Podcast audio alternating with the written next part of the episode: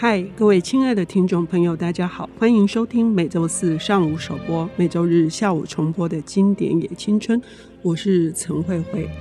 我们想象未来的社会，如果有一个非常大的主义，或者是一个宗教、一个信仰，它扩大到，或者是它呃走到一个极端的尽头的时候，这个社会整个做了一个很大的颠覆。但是呢，其中受到最大的影响是女性。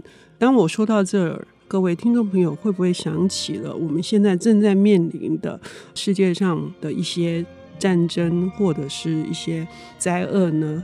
今天我们邀请到的领读人是我非常喜欢的，他对于小说的品味有很敏锐的触角，当然散文也是。他今天呢要为我们带来的这本书呢，也是我的一个欣赏的作者。玛格丽特·艾特伍的代表作，她是有路文化的主编施燕如小姐。燕如你好，你好，谢谢慧慧姐。哎，燕如，我很期待跟你再聊书啊。自从你上次呃来上过节目之后，我就一直想，我们一定要再谈。呃，我觉得有一个很大因缘是约翰·奇佛，对，因为能够呃读懂。呃，理解约翰奇佛的世界的相当程度是一个非常复杂的老灵魂。你今天要谈的这本书的 呃层次跟他的嗯，他要照顾的关照的一个呃范围是很大的。呃，这本艾特伍的作品是哪一部呢？是《使女的故事》。嗯，怎么想想要呃挑中它呢？呃，当然，就是第一个，它是玛格丽特·艾特伍的一个经典的代表作嘛，嗯、在一九八五年就可以写出这么超前的一个、嗯、呃故事的架构，然后再来就是，毕竟也是同为女性，所以对于这方面的议题跟小说就会特别的留意。那我觉得每个世代都会有一个代表的一个从女性出发的一个经典，像我刚刚联想到的是，在这几年，其实八十二年生的金智英，可能就是我们这个年代还是会再去回想，就是女性在工作啊，在个人选择上啊，在成长啊，在家庭上面的付出。对，嗯嗯、那艾特我这一本《使女的故事》，我重新又再来看，是因为呃前阵子疫情的时候。呃，我在家里除了 Netflix 之外，还申请了 HBO。嗯、那 HBO 里头就有这样子一个同名的影集，嗯，那就重新看过了一次，然后每一次看都会觉得蛮生气的，因为在《使女的故事》不管是影集或是小说，其实，在影集当中它改编的程度呃没有非常非常的大，它总共好像有四季，嗯，那第一季是可以说是完全是依照着。呃，使女的故事的文本下去发展，那二三四季才是剧组他们自己凭空出来的一些剧情。嗯、对，那使女的故事它的故事的背景，就是说美国被一个集权的宗教的团体攻占了，然后成立了一个国家叫做基列国。嗯，那基列国它有一个很严格的阶级的制度，它把不管是男性或女性，尤其是女性。都分了各种不同的功能，那每一种功能的女人都会有不一样的颜色的衣服做代表。那权力最高的就是所谓的大主教，还有他的大主教夫人。大主教夫人就是穿蓝色的。那接下来的话就是。使女不太算是一个她在阶级蛮高的地位，她的地位还蛮特殊的。嗯，她是专门提供给就是无法生育的上流社会的的一些家庭，尤其是大主教家庭去做一个行走的子宫，可以这样说。嗯，那他们的衣服虽然是一个宗教色彩很重的一个国度，但是他们不穿白色，他们让使女穿红色。那全身的红色的衣服搭配，然后还有一个白色的斗篷。让他们遮住就是视线，然后也不能够轻易跟他人交谈，是一个蛮封闭的一个社会。那其他的女性有分做，就是你已经没有生育功能了，那你你可以做家务，那你就去做马大，或者是说你穷到就是不值得被分阶级，那你就是经济太太，就是做一些平民做的一些事情。那还有的话，就是在统治的阶层，我觉得这个。逻辑很有趣，就是他们让自己人统治自己人。那使女的一个呃管教使女的人就叫做妈妈，妈妈就是、嗯、呃阿妈的那个妈，嗯，对，他们会统一的去洗脑使女说，你生来就是为了服务，就是无法生育这件事情，因为整个激烈国就是要处理掉。因为可能天灾人祸，然后一些重金属污染，让激烈国的，让美国或者是世界各地的出生率越来越低这件事情，所以然后女人又太有自我意识又太高涨，都宁愿选择工作而不愿意生小孩，让生育率大减，所以他们才定出这一套的一个方法，要让。生育率回升，然后才会有国家的那个竞争力。而且，当这些使女们她们再也没有利用价值，她们只有少数的机会去，呃，看她们到底能不能真的生出健康的孩子。对，还有所谓的坏女人，或者是就是不听话的、抗拒的，对，她们也会被分到一个非常凄惨的类别吧。对，这个类别就是要去清理和废料或者什么的，嗯，嗯。对，那个是没有人想要去做的地方。然后或者是说你两个都不想去，那他们又觉得你很堕落，就会把你分配到一个叫做荡妇俱乐部。嗯，就是虽然这么一个虔诚的国度，然后大家好像都各安其职，就是男人也会有一个想要奋斗的家庭，但是里头还是会有一些人觉得这种。娱乐是必要的，所以他们还是有荡妇俱乐部的存在。嗯，光是听你这样描述，就有又可以察觉你为什么生气了哈。呃，等一下你可以再聊一下。可是其实我读起来真的很像不寒而栗的恐怖小说哦，就是里面虽然有很多的酷刑没有错，但是。但是更重要的不是那些，更重要的是，嗯，所有人都被物化了，尤其当然是女性了哈，就是她变成就是一个机械，一个工具。嗯、对，就是你没有这个功用，你可能就很快被剔除。嗯，对。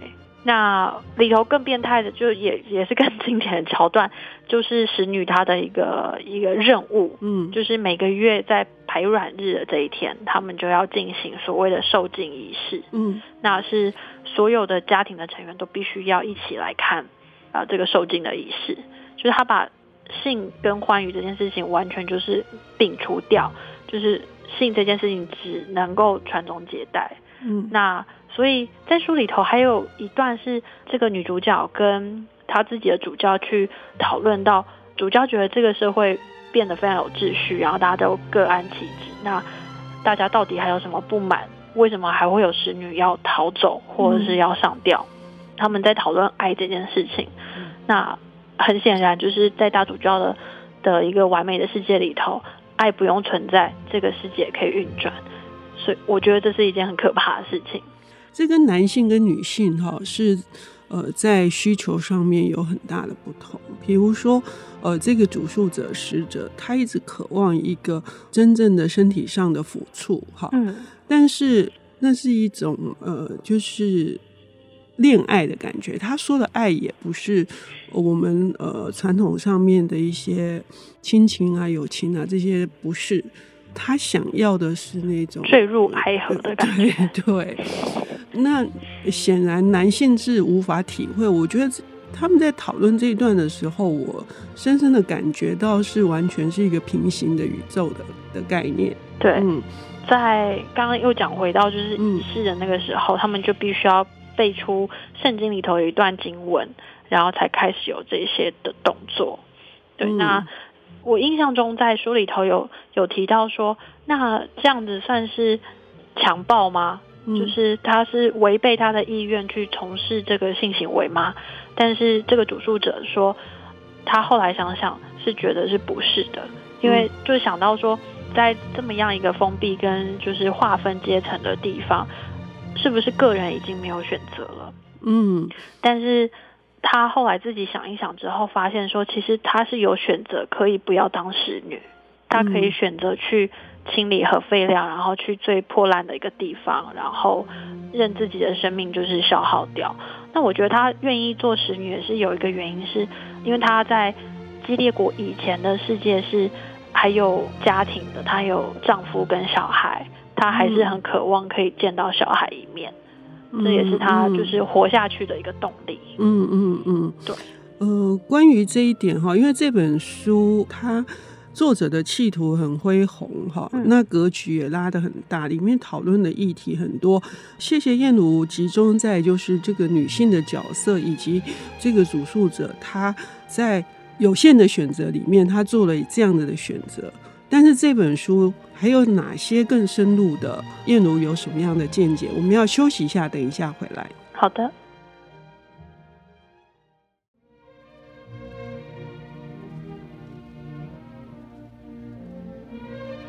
欢迎回到《经典也青春》，我是陈慧慧。我们今天邀请到的领读人是有路文化的主编施燕如小姐，她为我们带来的是加拿大非常重要的、全世界闻名的这个作者玛格丽特·艾特伍的《使女的故事》啊。上半段节目，她为我们提到了，就是呃，有一个极权主义思想非常激进的这种对于理想国的国度。是阶级严明的。那女性呢，有各式各样的角色的划分。主述者她担任的是使女，是一个生育的这个工具人，工具人，而且是供的是上流阶级的，对。这一些男士哈。嗯，我觉得很有趣的是，呃，刚刚有提到是。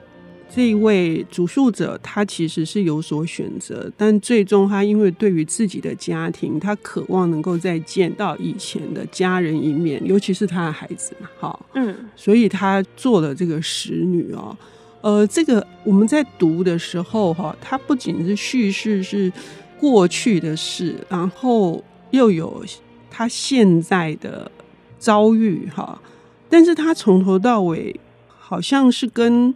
叶奴，你看的影集不太一样，他从头到尾的名字是到很晚他才会出现。我我印象中在书里头完全没有出现那个主述者，是对，就是在看这本书的时候，它分成两个 part，就是第一个 part 是最主要的一个，嗯、就是有一个女性说出她的故事，然后她有一个对象是你，嗯，对，那她发生了这么多事情，她用讲的。她不能够写，因为在激烈锅里头，凡是阅读跟写作的女人都会被斩断双手或者是惩罚。嗯，对，你看女人连读跟写都不行。嗯嗯、对，那所以在后半段第二 part 的时候，是一个类似研讨会，它的时空定在二一九五年，嗯，就是已经非常非常遥远的以后了。那他们这个研讨会是要去讨论，他们曾经找出一批录音带，都是。一个女人录下来的，那他们整理出前面这个第一 part 的的一个文字，然后要来讨论。嗯，对。那研讨会的那些人就在想说，呃，很多就是书里头的故事都有名字，比方说大主教他有个姓氏叫做 Fred 弗列德。嗯，那主教夫人她自己也有名字叫做 Serena Joy。那很多像是呃司机叫做 Nick，，然后这个主述者的以前的先生叫做卢克。Look，但是从头到尾都没有讲出主述者这个使女的名字。嗯、那她只有一个名字是依附在他所服务的大主教的的姓氏底下，她叫做 Of Fred，就是隶属于 Fred 的一个人。对，那我觉得这件事情跟在看影集的时候非常非常不一样。那在小说里头的时候，呃，这个主述者这个使女常常会想要告诉另外一个使女她自己的名字，是对，那。真名，真名指的是真名，对对对，真真名。但是在这个在这样激烈国的环境底下，其实这件事情是非常非常危险的。嗯，就你你告诉别人你的真实姓名，可能就会有危险。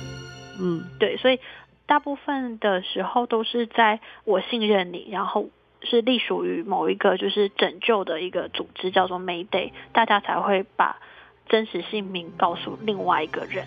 但是这个这个主述的使女从头到尾都没有机会告诉别人她的名字，嗯，她都一直握着自己的名字，然后，嗯，我觉得这是她最后一个她的底线吧，嗯、就是呃，她的名字作为她不能够去遗忘她以前的人生这件事情，嗯、对她来说是非常非常重要的，嗯嗯，对。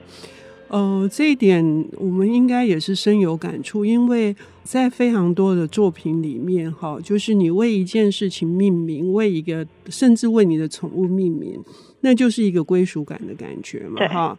那这个 off 这个我非非常有有意思，就是它其实有另外一个 of，的一一个朋友，而且他们一定要结伴出门，因为他们互相监视哦。对，我说的恐怖的氛围是在于说，里面有一些叫眼目，其实就是秘密警察，就是秘密眼线，是随时可以告发他们，他们随时都有可能被呃你是使女也当不成的。但回到这个呃，就是。关于名字这件事情，燕如也提到，就是说你对这一点是非常非常有的有感触的。你要不要再聊一下，多聊一点？呃、嗯，应该是说，就是名字当然是联系着过去的他的自己嘛，他、嗯、有他的一个成就感跟他的价值。但是到了激烈国以后，他被剥夺了这个名字，他不能够被讲出来，好像他的一部分自我也就消失了。嗯，那书里头有一个片段，我觉得也很惊悚。嗯，就是他本来是在一间图书馆工作，然后呃是负责把文字转成就是磁碟。这样子一个工作，那在影集里头，那个女主角是在出版社工作，然后我觉得我又更有 代入感。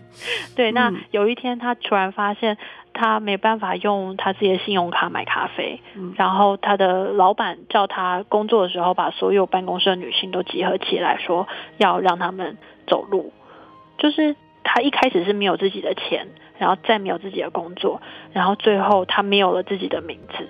而且他也没有自己的身体的主控权。他在呃小说里头有个片段是说，他洗澡的时候都不太想要看自己的身体，因为这个身体已经不是他能够掌控的，他已经脱离了，而且并且会带给他痛苦，因为就因为她是一个女性。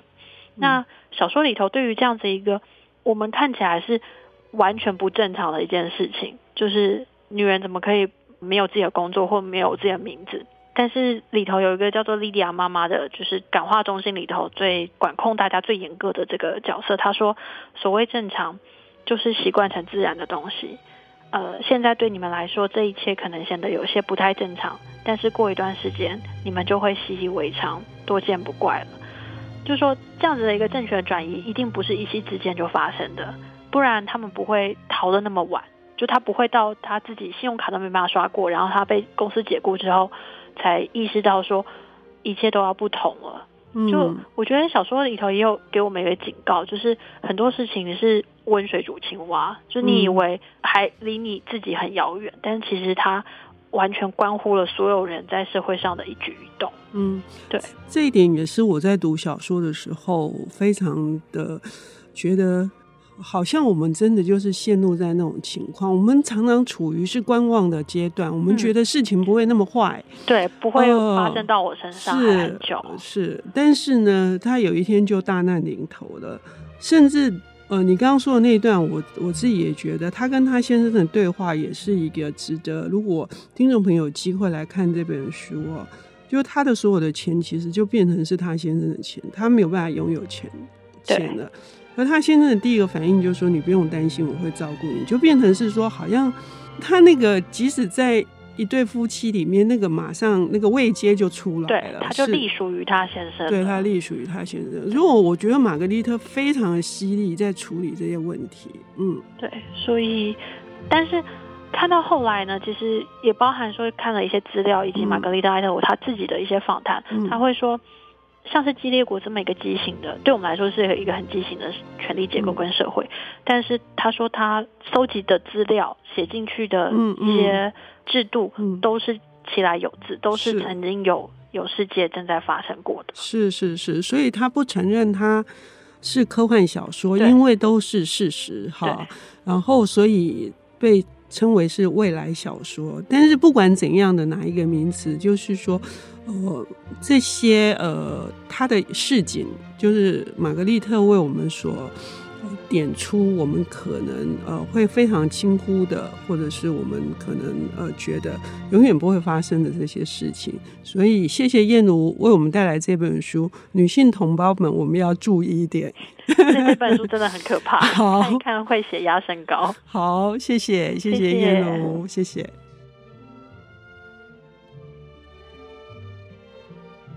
本节目由 IC 之音与瑞木读墨电子书联合制播，经典也青春与您分享跨越时空的智慧想念。